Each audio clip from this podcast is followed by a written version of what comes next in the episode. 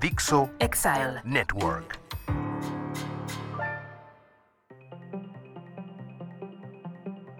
¿Qué crees?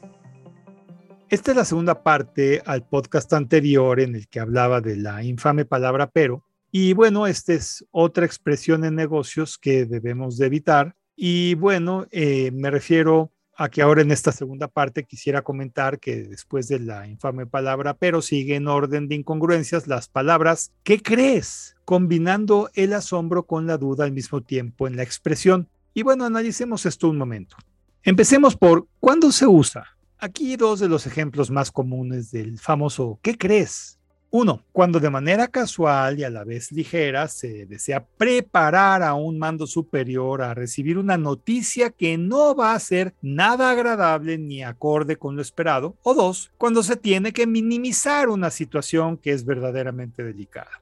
Entonces, podríamos preguntarnos, ¿para qué sirve? Pues bien, sirve para tres cosas principalmente. Uno, para preparar a un superior a recibir una noticia incómoda. Por ejemplo, ¿qué crees? No se entregó la propuesta a tiempo. O dos, para disfrazar la incapacidad de quien lo dice ante una situación que está tratando de ubicar en el mundo de las casualidades. Por ejemplo, ¿qué crees? A la mera hora no tuvimos toda la información para mandar la propuesta. O tres, para justificar por qué las cosas no pasarán o no pasaron, como por ejemplo, ¿qué crees? Se fue la luz y ya no pudimos completar el trabajo.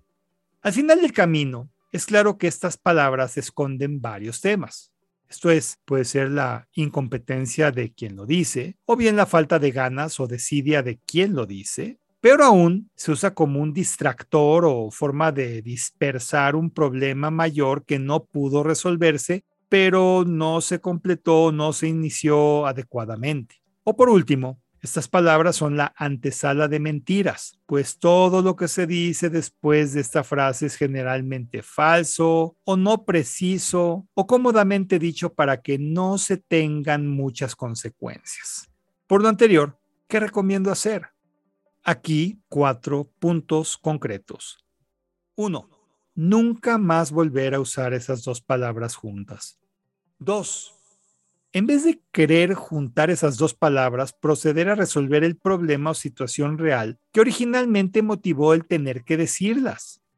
Tres, si eres un puesto directivo, desconfía automáticamente de quien te lo diga.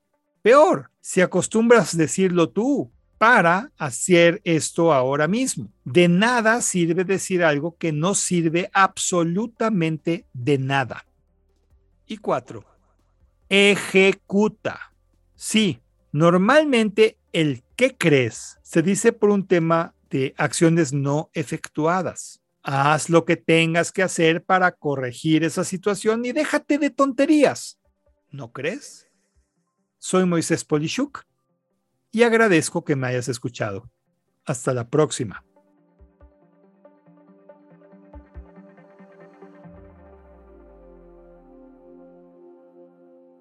Dixo Exile Network.